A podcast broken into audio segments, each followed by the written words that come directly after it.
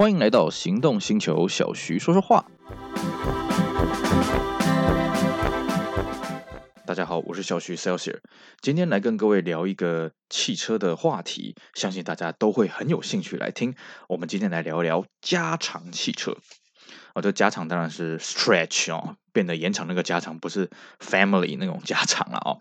我们一般在讲加长汽车呢，还可以粗分成两种，一种呢是像，比方说我们呃单纯把后门加长那种长轴版，像是 BMW Li 啦，或是 Benz 的 S 六百 L。那这种车子呢，不是我们今天要探讨的内容啦，因为这种车子其实它还蛮单纯，就是把后门加长。当然，它在设计工学上面有很多的问题要去克服，但这不是我们今天要讨论的范围。我们今天要讨论的呢，是中间加一节的那种加长型轿车。各位现在看一看我们台湾的道路啊，其实这样子中间加一节的汽车是非常少见的啊。我相信各位呢，应该都会觉得啊，那就是因为我们现在道路拥挤嘛，现在机车很多啦，或者汽车也很多啦啊，这个巷道狭窄啊什么的。可是各位有没有想过啊，在二三十年前那个时候，其实台湾的道路环境是比现在更差的啊，大家更加不守规矩，那么呃，巷道是更拥挤的啊，所以呢。为什么二三十年前加长型的汽车反而比现在多很多呢？接着啊，这个疑问在我以前我也是这么认为说，说啊，加长型汽车就是一个不方便嘛，就是一个不好开嘛什么的。直到我呃之前弄到一台加长型汽车，自己在开的时候才发现，真的加长型汽车哦，开过了你才会了解，原来它是一个这样的世界哦。首先一个。我们一般对加长型汽车刻板印象就是说它很长，所以它很不好开。事实上真的是这样子吗？当然，如果你今天你要去开那种礼仪社的那种加了几百节的那种，那当然很难开，这个我不得不承认。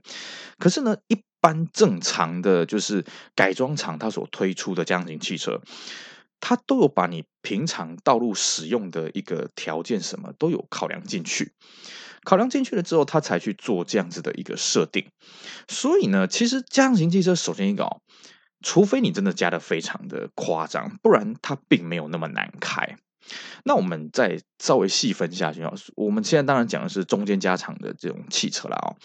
我们中间加长呢，又分中加长跟后加长。所以后加长是什么呢？就是在后门之后又拉出一个一个小 block，比方说像 Benz 的 W 一二三，比方说像 Volvo 的二六四 T 一哦，或这这一类的车子，它就是属于后加长。那不管是后加长或是中央加长，其实他们加长的幅度呢，都还可以再区分。像后加长一般来说，它都是加长个。半节，那半节差不多就是三四十公分。那中间加长呢，有所谓的半节三四十公分，比方说像 BMW L 七，或者是呢中间加标准一节，就大概像一个后门的长度哦。也有那种加一节半，就是中间那个门特别特别长。那中间那个门特别长呢，要举个实例，就简单，就是以前我们八零年代这个 Benz 的。Trasco 啊，专门改加长里程的 Trasco，它有一个一千 S E L，一千 S E L 那就是中间加了一大节。那它比较入门叫做八百 S E L，而八百呢，它就是中间加一小节。那各位可能会说啊，那加长一大节跟一小节，它具体的差别在什么呢？其实大致而言呢，就是你。呃，乘坐的人数，如果中间加一大节，通常它中间会有小折凳或者是对座椅。那中间加一小节，当然它就没有那么大的空间，所以它会比较多琢磨在于配备。那各位一定会觉得说，那为什么它要出这两种车呢？其实坦白说，这也是我的疑问啊。因为我们看到一些加长型的车子，就算是像 Benz 哈二六四 T 这种车，它都可以选配，你中间是不是？可以往前坐哦，不是对坐，是往前坐的一个小折椅。问题是什么呢？各位，你虽然看到这种车子，你会觉得它很酷，它很帅，可是你有没有想过，这个车子真的，你后面的人坐满了，它还有任何乘坐品质可言吗？根本就是一个运兵车嘛，对不对？举个简单的例子哦，你看那个 W 二二零，当初在。台北车展全球首发的时候，他发了一款 W 二零的 S 六百 Pullman，这是全球首发，然后不是说 W 二零在台湾做全球首发。那那个 Pullman 它就是做了，呃，后座是四个座位的对向座。各位有没有想过，你看起来很酷，你真的坐满了四个人，大家的膝盖、大家的小腿会不会互打？我告诉各位，一定会。而且还有一点，你如果是坐对座的哦，其实中间那一排人非常的不舒服。为什么呢？因为它的。惯性是反的。我们人呐、行走的时候，各位看演化论啊，我们人的眼睛跟鸟类不一样，鸟类的眼睛基本上在侧面的，我们人类的眼睛呢，它基本上是呃这个呃这个只能往前看的。那往前看的意思是什么呢？你的小脑会接收到你视觉的讯号来确定你的平衡。哦，这个我们用汽车来理解就是什么？人类都是用主动性的悬吊系统啊。所以我们会提前预知说哪里有坑，哪里有坎，我等一下膝盖可能要怎么弯，怎么弄。如果相对的你一个踩空，你可能就骨折，你可能就受伤了。相对的，当你今天你的大脑跟小脑接收不到这样的讯息协调的时候，你的讯息反应是被动的，你就很容易头晕。这是第一点。第二个是什么呢？那就是我们刚刚讲的嘛，空间的问题嘛，你脚就互相打嘛，而且。其实啦，后座空间如果坐满四个人，以啊、加长型汽车来讲，那个其实那个空间是很很恐怖的。怎么说呢？因为我们不习惯一台轿车忽然塞那么多人，所以你会有一点紧张。那再来就是，既然他塞了这么多人进去，你想他豪华配备他要放哪里？他是不是就少很多空间？所以我真的是认为这个这个事情是有点奇怪的。除非说你整天就是要在车上跟人家开会，然后从 A 点移动到 B 点。我觉得除此之外，其实加长型汽车这种对座的座椅，它用用到的几率很小。它大部分都是什么？给人家看，你看我这个车子有对座座椅，怎么样？怎么样？各位回想一下，二零零二年那个时候。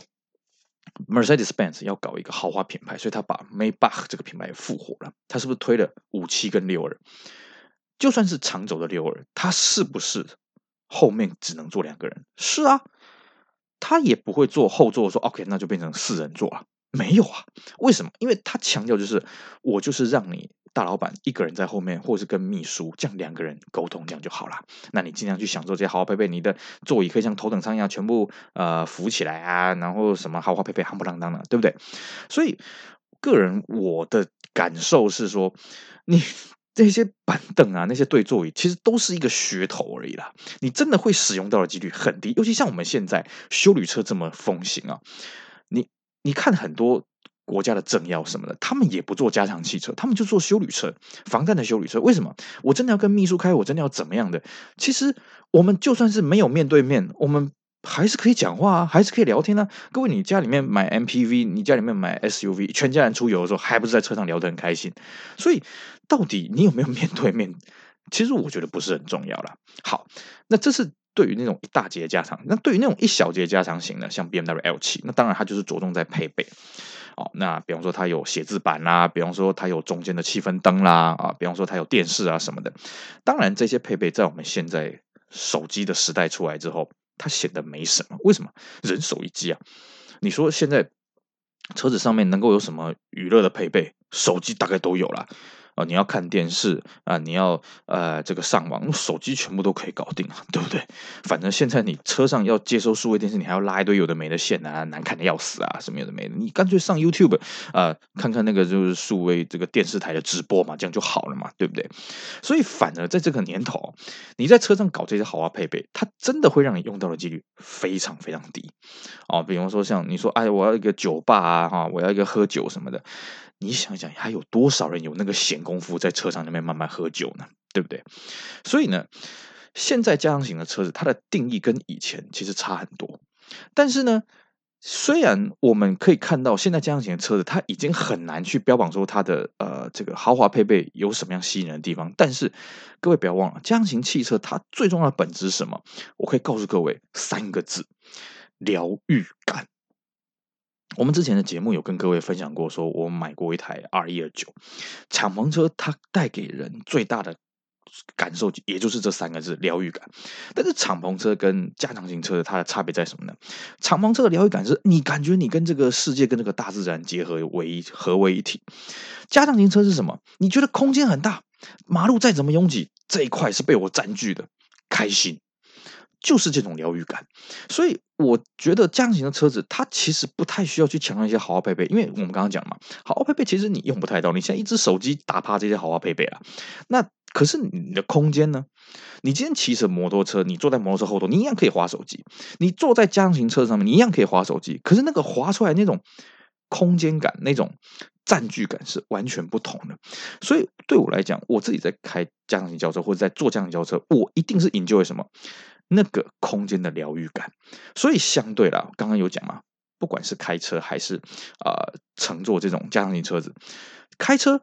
你说这个疗愈感是什么呢？当然，你就是要三时不时去看后视镜。你看，你看，我后面载那么多空气，哈哈哈，哈。这个啦，其实坦白说，就是我们在玩家长型汽车一个很大的一个困境是什么？大家都想要坐后座。我坦白说，我家长型汽车买了一年啊，在第一年当中，我坐后座坐几次？三次。为什么？所有车友来都是：“哎呀，你开车，我要在后面疗愈啊，我要在后面玩，我要在后面滚。”是啊。没有人愿意开那种车，他们都会讲啊，这么长我不会开。哎，不要说什么不会开的，我那些车友在开十七吨的货车、二十吨的货车都开了，怎么可能？这种长度会难倒他们，那个都是借口啦。所以呢，各位你在挑这样型机的时候，首先要注意一个要诀是什么？尽量不要挑有隔屏的。为什么呢？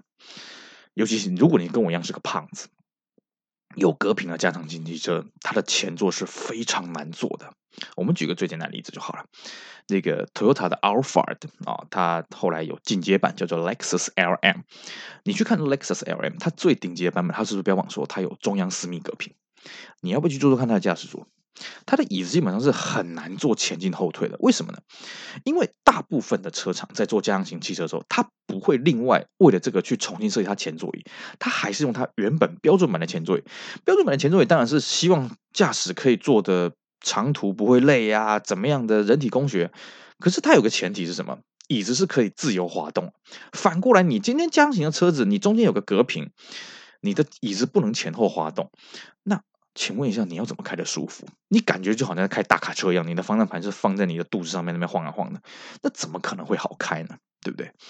再来一个是什么？你不要以为隔屏不会坏掉，隔屏这个东西啊，它本身为什么它可以升降呢？其实它原理很简单，它下面就是两组我们一般车窗的升降机，升降机久了是不是也会故障？那你既然是两组，只有一组故障，你都升不起来了，升不起来就不酷了嘛，对不对？所以你就要花花大把心思去修。为什么呢？要花大把心思去修？各位，你动脑筋想一想，通常加长型汽车它隔屏下面会是空的嘛？再怎么讲，至少来个冰箱，来个电视机吧，啊，来个一些什么酒吧柜吧。那你要修这个隔屏的时候，你是不是要先把那些东西阿里阿扎全部都把它请出来？请出来的时候会不会坏掉？那装回去的时候是不是装得回去？这都是问题呀！不要把这事情想得那么简单。再来一个，如果你中间有隔屏的话，请问一下后面的人会不会闷死？所以大部分中间有隔屏的家用型汽车都会。安放第二组鼓风机，比方说放在行李箱里面，那让后座的人可以吹到空气。那你是不是你就可能要养两组冷气系统在你的车上了，对不对？很少有这样的机车，它是直接从前座的出风口导风到后面去的。但这又造成一个问题是什么？很简单，如果是有隔屏的这样的机车，它势必会有一个现象是，它前座的空间很小，后座的空间很大，所以会变成怎么样呢？前座冷死，后座热死，这很简单的道理嘛。因为你前座的空间非常小，像 S 两千那种车子，它再怎么样，冷气一定是超级冷。为什么？它空间太小了，随便一吹，随便冷，冷到大家直发抖。家庭汽车也是一样，如果你没有两组温控的话，你真的前座人会跟地狱一样，后座也差不多，因为后座热死，前座冷死。啊，所以。如果你是一个没有隔屏的车子，这个问题就解决了。为什么？因为同样一个空间大家共享啊，当然可能造成的结果就是，比方说原车它设定的空间就是，比方说两立方米，那你现在加长之后变成三立方米，那当然它的冷气会不太够用，可是至少不会一个北呃一个北极一个赤道啊，至少不会这个样子。那当然了。很多人他觉得说你这个是歪理，为什么？我们今天买加长型汽车，我们就是要享受那些配备，我们就是要享受这个这这这个这个中间的隔屏啊，什么板凳来玩。我承认，如果今天你是要把加长型汽车拿来收藏，你没有要上路的话，这个观念是正确的，因为大家看到这个配备就觉得，嗯，这才是加长型汽车该有的这个大陆话叫做范儿啊，在我们台湾要讲起来是什么？这该有的格调啊。问题是什么？你要想想，你是否养得起这些东西？像我刚刚讲了嘛，你是否愿意自己一个人在前面当司机，让车在后面我滚来滚去，happy 来 happy 去的？还有就是这些配备坏了，你要怎么办？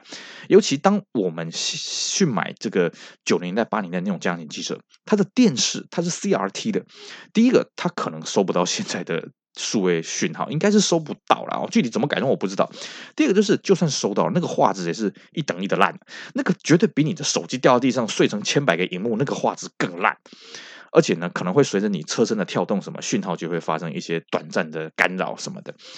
那些配备真的就是重看不重用，可能大家上车一玩，呃，玩一玩，嗯、呃、嗯，腻了啊，不玩了，然后或者玩一玩，坏了啊，不玩了。其实那种东西在那个时代的确有它的时代价值，可是到现在，我们从一开始就跟各位讲，它的这个实用性是非常非常低的啊、这是一个问题啊。哦这各位要考虑一下。好，那当然，大家在买家用汽车之前，一定会想到一个问题：哎呀，这个车会不会很难开？我告诉各位，真不会。你不要觉得说家用汽车它中间加了一节，好像就会变得很笨重。其实不会。为什么呢？因为它原厂都帮你考量进去了。